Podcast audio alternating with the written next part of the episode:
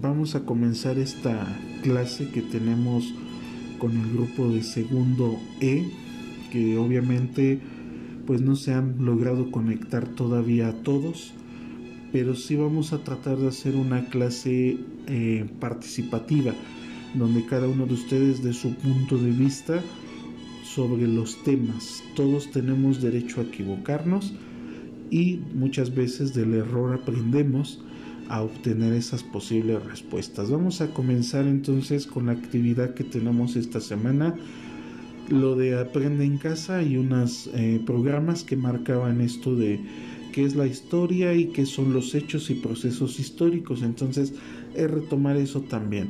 Vamos a comenzar. La actividad dice eh, punto de partida. Define brevemente qué es la historia, algo que ya habíamos comentado. ¿Alguien quisiera darme su respuesta o su participación en esta primera pregunta? Lo escucho.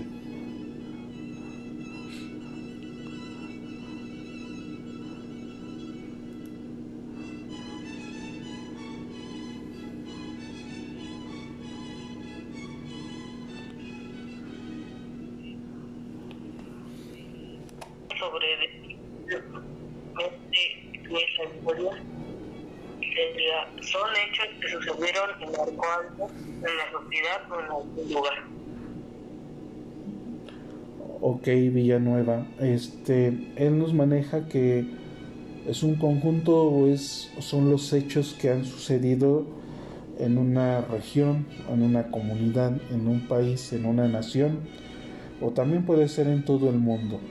¿Alguien más quisiera comentarnos su respuesta? Este, te escucho, Fátima.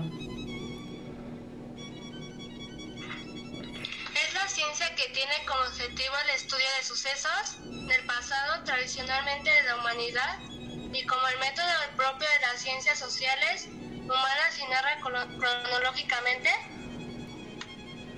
Ok, perfecto, Fátima. Vamos a entender entonces por historia los que no han contestado sus eh, preguntas, los pueden ir anotando. Define brevemente la historia. Todos vamos a quedar conscientes que es la ciencia. Es una ciencia encargada de analizar los hechos más relevantes del pasado. Y estos hechos relevantes del pasado son aquellos que han generado un cambio positivo o negativo para esa sociedad o para todo el mundo. Eso es lo que vamos a comprender o vamos a entender sobre el significado de qué es historia. Vamos con la número 2, la número 2, un tema introductorio nuevo.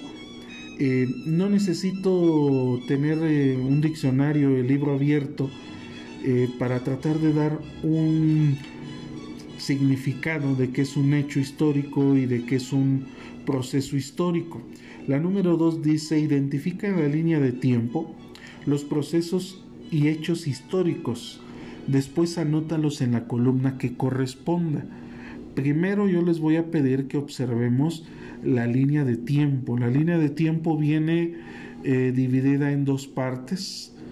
Nos dice la línea de tiempo que comienza del periodo clásico de la época prehispánica, aproximadamente en el año 200, 300 al 1800 21, que sería la parte en que culmina la etapa de la colonia. Entonces, vamos a observar primero esta primera parte de la línea de tiempo y sí me gustaría a ustedes que alcancen a distinguir pues cuáles serán los hechos y cuáles serán los procesos históricos. Les voy a poner un ejemplo. Eh, época colonial desde que conquistaron México 1521 hasta la consumación de la independencia de México 1821. Son 300 años que duró la conquista y lo que duró, perdón, la etapa eh, colonial o el virreinato en México, 300 años. Esos 300 años le vamos a llamar que es un proceso histórico. Ahora, este proceso histórico de 300 años llamado la colonia tiene hechos históricos que sucedieron en esos 300 años. Un hecho histórico es un acontecimiento que va a hacer que surja eh, otro proceso o le va a dar un cambio o un giro a nuestro proceso histórico. Un hecho histórico del proceso de la colonia sería el grito de independencia.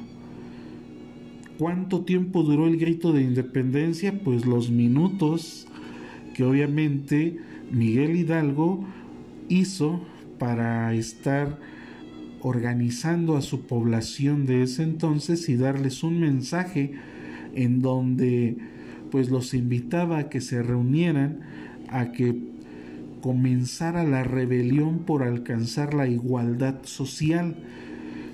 Estos dos ejemplos que les digo y les estoy diciendo el tiempo, ojalá y puedan alcanzar a distinguir cuál es un hecho histórico y cuál es un proceso histórico. ¿Cuál será la diferencia de ambos? Alguien que pueda comentarme mientras recapitulo. Proceso histórico, la colonia, 300 años. Un hecho histórico de la colonia, el grito de independencia, 1810, el 16 de septiembre alrededor de las 6 de la mañana. Uno es el proceso y otro es el hecho histórico. ¿Cuál es la diferencia de un proceso con un hecho histórico? ¿Alguien que quiera escucharnos con su, eh, perdón, que quiera participar con su respuesta? Jorge. Leonardo, Diego, Jessica, Karen, Keila, ¿alguien más que quiera participar? Este, yo, maestro. Te escucho. Eh, un histórico es un proceso puntual de algún acontecimiento que haya pasado en la historia. Y un proceso histórico es un conjunto de aquellos hechos. Ok, Jorge, muy bien. El hecho histórico es un suceso eh, que duró inmediatamente el tiempo, muy corto. En cambio, el proceso es todo ese conjunto, la palabra la dijo bien Jorge, el proceso histórico es un conjunto de todos estos hechos históricos que van a armar todo un proceso. La colonia surgió por la conquista de México, eh, la conquista de México es un hecho histórico y sobre todo un hecho histórico que no duró minutos, es, una, es un hecho histórico que duró poco más de cinco años para que se diera la conquista de nuestro país. Y este hecho histórico de la conquista da como paso a que surja otro proceso histórico que es la colonia viene el grito de Miguel Hidalgo, viene la consumación de independencia y da como eh, paso a que surja otro proceso histórico. De aquí ya posteriormente los vamos a ir ubicando, que sería el México independiente. Hasta ahí creo que me interesaría que fuéramos definiendo eh, cuál es la diferencia entre un proceso y un hecho histórico fácil de primaria. El proceso histórico es un conjunto de hechos y dura eh, bastante tiempo.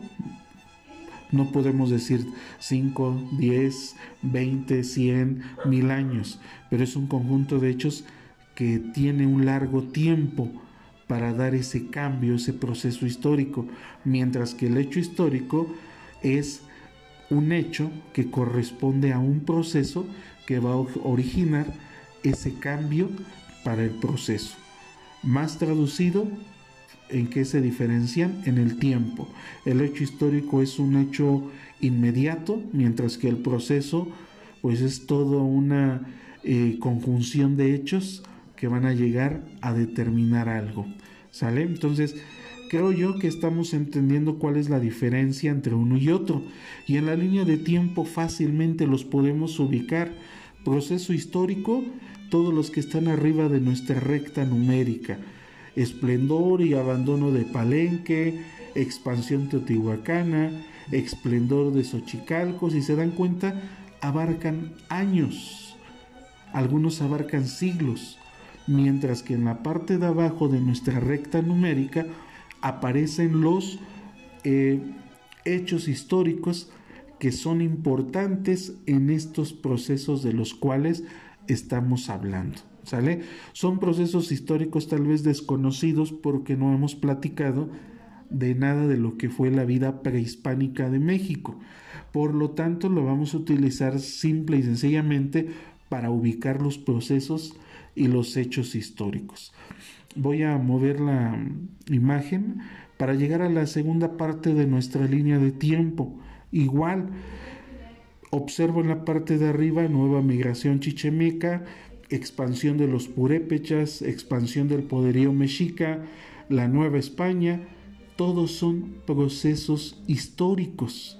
Vean el tiempo que abarcan, a diferencia del hecho histórico, pues es un día específico dentro de ese proceso y no se alarga más que una simple acción de un grupo o de una persona dentro de ese proceso histórico. ¿Sale? Entonces, no sé si hay alguna duda, alcanzaron a comprender cuál es la diferencia entre uno y otro.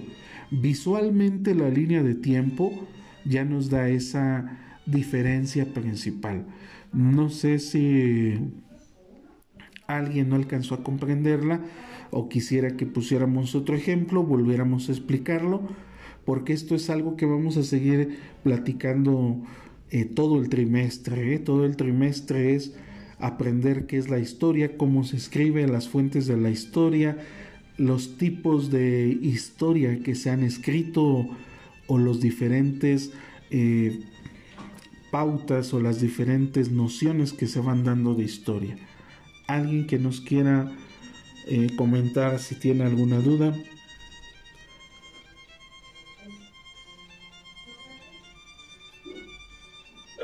Karen, este, tengo también a Keila, Leonardo, pues ya está Alejandro, alguien que nos quiera comentar algo.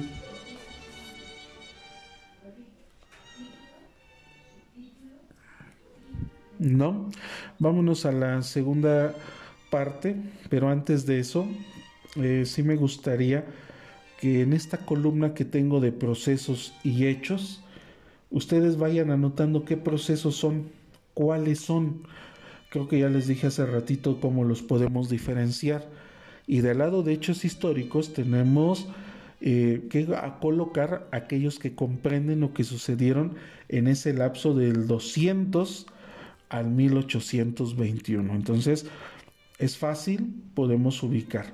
Y la número 3 eh, nos dice, escribe la diferencia entre un hecho y un proceso histórico. ¿Cuál será la diferencia? ¿Quién me da la respuesta? Para que se gane ahí un punto en sus tareas. Yo, profesor. Ok, te escucho.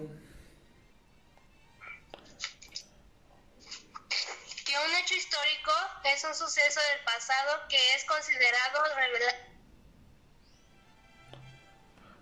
Ya no te escuché. Se caracteriza por... A ver otra vez porque como que se cortó tu audio.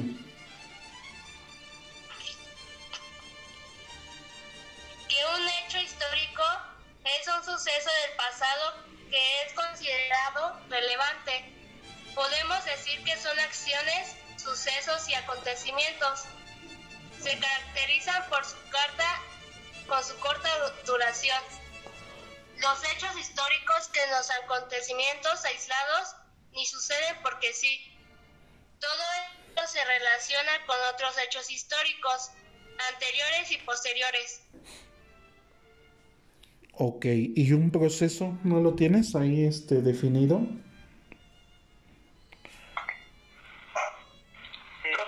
A ver, ¿alguien más? Ahí te escucho. El proceso histórico sería como por ejemplo lo del, lo del COVID-19 que ya va a pasar a la historia, que está en proceso, ya hasta que encuentren la vacuna, ya será un hecho histórico. pues sí, es hoy, hoy de eso fue la clase. exactamente. ¿Alguien más? Una, un ejemplo es este una diferencia entre un hecho y un proceso. Es que el hecho este pues pasó o sea ya es una acción puntual como algo que es decir ahorita lo de COVID tiene razón Alejandro. Un hecho sería que este la vacuna fue encontrada en tal tal tal ya sería o, o primer contagio y el proceso pues sería la duración de, ese, de esa fecha. Ok, me queda claro que eh, sí comprendieron esa parte de la diferenciación de un hecho con un proceso. Y como lo manejaba el programa, el proceso es todo esto del COVID. Desde que empezó allá a finales del mes de noviembre en China, cuando finalmente surge como una epidemia en el mes de diciembre, y a través del paso, pues esta epidemia se prolonga en partes del mundo y finalmente en el mes de marzo la dan como pandemia. Y en México pues obviamente hay registros también de esos contagios. Todo esto es un proceso. Y si mencionábamos una posible vacuna, esto sería un hecho histórico que daría tal vez por terminado este proceso. Entonces queda claro para no hacerla eh, más confusa, la diferencia entre uno y otro siempre va a ser el tiempo. Un hecho histórico dura, es simultáneo, es inmediato, no puede durar eh, más de 10 años. Hay hechos históricos que duraron 3 y 5 años. Y finalmente el proceso histórico es ese conjunto de hechos, generalmente dura mucho tiempo. Esa es la gran diferencia entre uno y otro, es el tiempo, el tiempo de duración. ¿Sale? Entonces, en la número 3, ¿cuál es la diferencia entre hecho y proceso histórico? El tiempo. Eso es la única diferencia que nosotros podemos eh, anotar ahí, el tiempo de su duración. Número 4. Escoge un proceso histórico de la línea de tiempo y escribe en qué siglos o entre qué siglos se desarrolló. Esto cuando estábamos en primer año, yo siempre les decía siglo XVIII, siglo XIX, ¿cómo podemos obtener los años a los que corresponde? Yo les enseñé una regla, por lo tanto, eh, aquí en la imagen que alcanzamos a ver que dice expansión teotihuacana del 200 al 650, ¿qué siglos abarcó? Por lo tanto, lo voy a traducir a siglos y en esa pregunta número 4, perdón, este, voy a colocar yo mis respuestas a qué proceso, pero ustedes eligen el proceso y ya posteriormente me van a anotar a qué años va a ser referencia, ¿sale? Y bueno, pasamos a la número 5. La número 5 dice, eh, subraya la opción que incluya dos procesos históricos simultáneos. No lo vamos a subrayar pero sí quiero explicarles por qué se les llama simultáneos, porque hay procesos históricos que surgen al mismo tiempo. En el caso de México, también tenemos procesos históricos simultáneos, como por ejemplo eh, la guerra de reforma y la intervención francesa. Son procesos históricos diferentes y simultáneos, porque mientras México estaba queriendo establecer una posible reforma política, también se enfrentaban a una invasión francesa.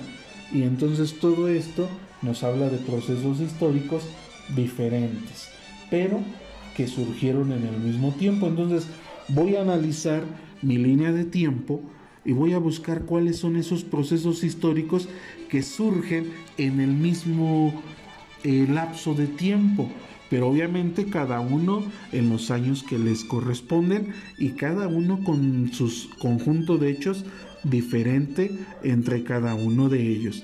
Y bueno, para concluir algo que quiero comentarles, la número 6 nos dice, observa las siguientes imágenes y escribe un párrafo que describa los cambios y las permanencias que identificaste. Viene por ahí una zona arqueológica, la foto número uno. Ojalá la alcancen a ver, que ya obviamente ustedes lo tienen en su archivo. Eh, es una zona arqueológica, la fotografía cuando fue descubierta esa zona arqueológica. Y en la parte de abajo viene la misma zona arqueológica, pero ya a través de, un tiempo actual. Entonces la pregunta es, dime cuáles son los hechos históricos eh, que podemos resaltar que siguen estando permanentes y aquellos que obviamente pues ya no existen. No sé si alguien quisiera eh, comentarme su, su análisis, qué cambios y qué permanencias vemos.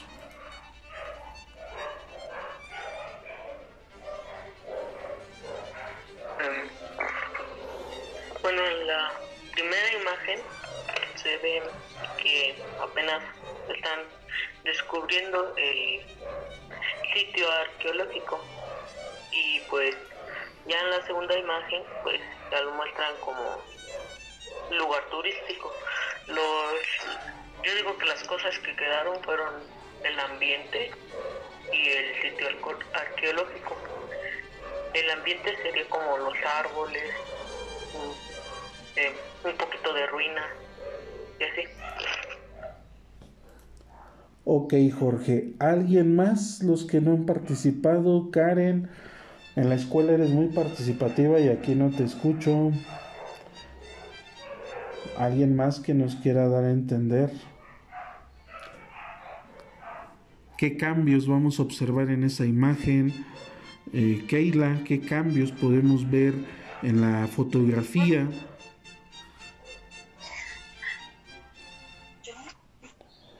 Adelante, Keila.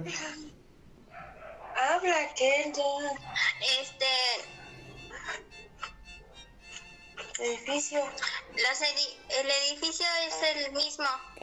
Ok, podemos retomar que el edificio no ha cambiado y sigue estando permanente la existencia, cosa que también sirve a la historia como una fuente histórica para poder eh, obtener información de los hechos o sucesos del pasado. ¿Qué es lo que ha cambiado? Pues básicamente, como lo dijo Jorge, los, eh, el paisaje por lógica ha cambiado. Eh, los árboles, eh, que ahora se utiliza como una forma turística y que obviamente esta fotografía nos va a dar a entender que los edificios históricos siguen estando presentes y que los historiadores, los arqueólogos los van a utilizar como parte de esas fuentes de la historia para obtener una información. ¿Sale? Entonces, la imagen es muy sencillo que ustedes puedan decirnos cuáles son las diferencias que se tienen. Finalmente son años, la fotografía es aproximadamente de los años 60, eh, mientras que la fotografía de abajo es la parte actual en los años eh, de la década del año 2000. Finalmente, pues los cambios pues, son muchos. Finalmente, algunas de estas eh, zonas arqueológicas han sido reconstruidas y las han habilitado como centros eh, históricos turísticos. Y finalmente, pues nos vamos a la número 7, donde dice, subraya una consecuencia de la llegada de Cristóbal Colón a América. Antes de que alguien me dé su respuesta, yo sí quisiera comentarles eh, lo siguiente. Uno, mm, si Cristóbal Colón no se hubiera equivocado y hubiera llegado a donde él eh, les puso como proyecto a los reyes de España, ¿qué hubiera pasado con México? ¿Quién puede darme su respuesta? ¿A dónde quería llegar Cristóbal Colón? se equivocó el Señor, llegó a costas del continente americano y qué gran consecuencia trajo para el continente. quien quiera darme sus respuestas. Otro tipo de gobierno, sí, pero antes me gustaría que me dijeran a dónde quería llegar Colón. América. Eh, Te escucho, Roldán. No, América no quería llegar. Te escucho, Roldán. Pues ese no era su destino. Obviamente, yo quiero quería llegar a, a, a India, creo. a la India. Quería llegar a la India para buscar una nueva ruta. Te escucho.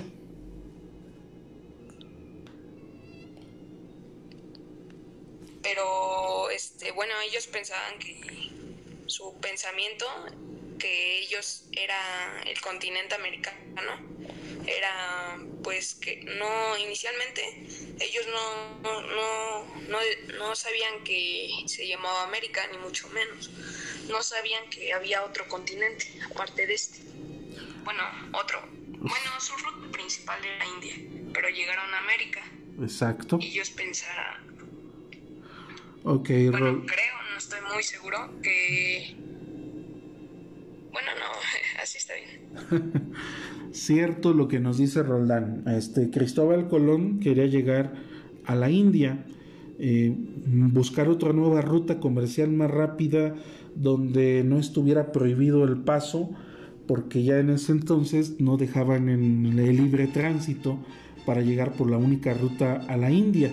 Entonces Cristóbal Colón presenta un plan diciendo que él podía llegar a la India por otra ruta. Jamás supo eh, que había eh, llegado a un continente nuevo, pero sí eh, a tierras nuevas donde pues, le ofrecían esa riqueza que buscaba en la India. Y bueno, Cristóbal Colón quería llegar a la India, por cuestiones de clima o rutas se perdieron y llegó a costas del continente americano. Mi pregunta es, ya Cristóbal Colón descubrió América, ya los españoles supieron de la existencia de nuevas tierras, empezaron a llegar españoles para explorar estas nuevas tierras, se establecen en lo que es eh, Cuba en la actualidad, ellos la habían puesto anteriormente la isla de Santo Domingo y desde Cuba empiezan a organizar exploraciones para conocer lo que era el continente americano. ¿Qué consecuencia nos trajo a los mexicanos este acontecimiento erróneo de Cristóbal Colón? Fueron cambios sociales, políticos o culturales. Sí, pero si me lo... Ok, ya, ya te lo ganó ahí este Jorge. Muy bien, la conquista de México. Y la conquista de México, como lo dijo Keila, pues fueron nuevos cambios en la parte del gobierno, una nueva cultura, un mestizaje, una nueva organización desde la religión hasta cómo veían a los indígenas, que por ahí cabe mencionar que la iglesia los consideraba como seres eh, no pensantes y no considerados como seres humanos. Entonces, de ahí pues se presta la esclavitud, el maltrato y toda esa parte que sufrieron los indígenas de aquel tiempo, ¿vale? Y bueno, para dar respuesta a esa número 7, subraya una consecuencia de la llegada de Cristóbal Colón a América, ¿cuál será? La. La letra o el inciso C que dice la exploración del actual territorio mexicano por las primeras expediciones españolas. Y bueno, ya para recapitular lo que ustedes tuvieron que hacer esta semana, creo yo que fue algo sencillo, porque finalmente tenemos que empezar a hablar de qué es la historia, los hechos y procesos de la historia, verlos en ejemplos en la historia de México y finalmente ir distinguiendo cuáles son esos grandes cambios y cuáles son esos hechos históricos de la historia de nuestro país. Y bueno, creo yo que es una actividad meramente sencilla y finalmente podemos dar a entender que pues no se me hizo en el caso de otra tarea de otra semana que fuera extensa. No sé qué les pareció a ustedes.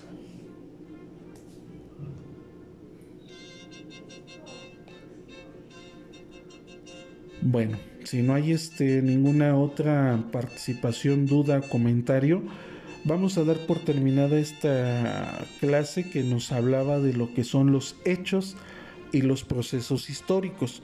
Finalmente, sin olvidar mencionar que esto lo vamos a seguir comentando en las siguientes clases y pues vamos a tratar de que no se nos olvide lo que hemos comentado porque vienen ejercicios donde les voy a dejar algunas lecturas de libros de texto mm, y libros de primera mano y segunda mano o de primera fuente o fuente secundaria que ustedes me van a ayudar a definir cuál será uno y cuál será el otro. Y también vamos a empezar a interpretar eh, cómo escribían la historia y si mentían o finalmente qué podemos rescatar de un libro que es de primera fuente o de primera mano, como se le llama. Y bueno, esto es lo que tenemos para esta semana, una tarea muy buena. Y finalmente pues vamos a eh, utilizar estos últimos minutos para escucharlos si tienen alguna duda o comentario. Hasta aquí yo paro la grabación de clase y los sigo escuchando a ustedes.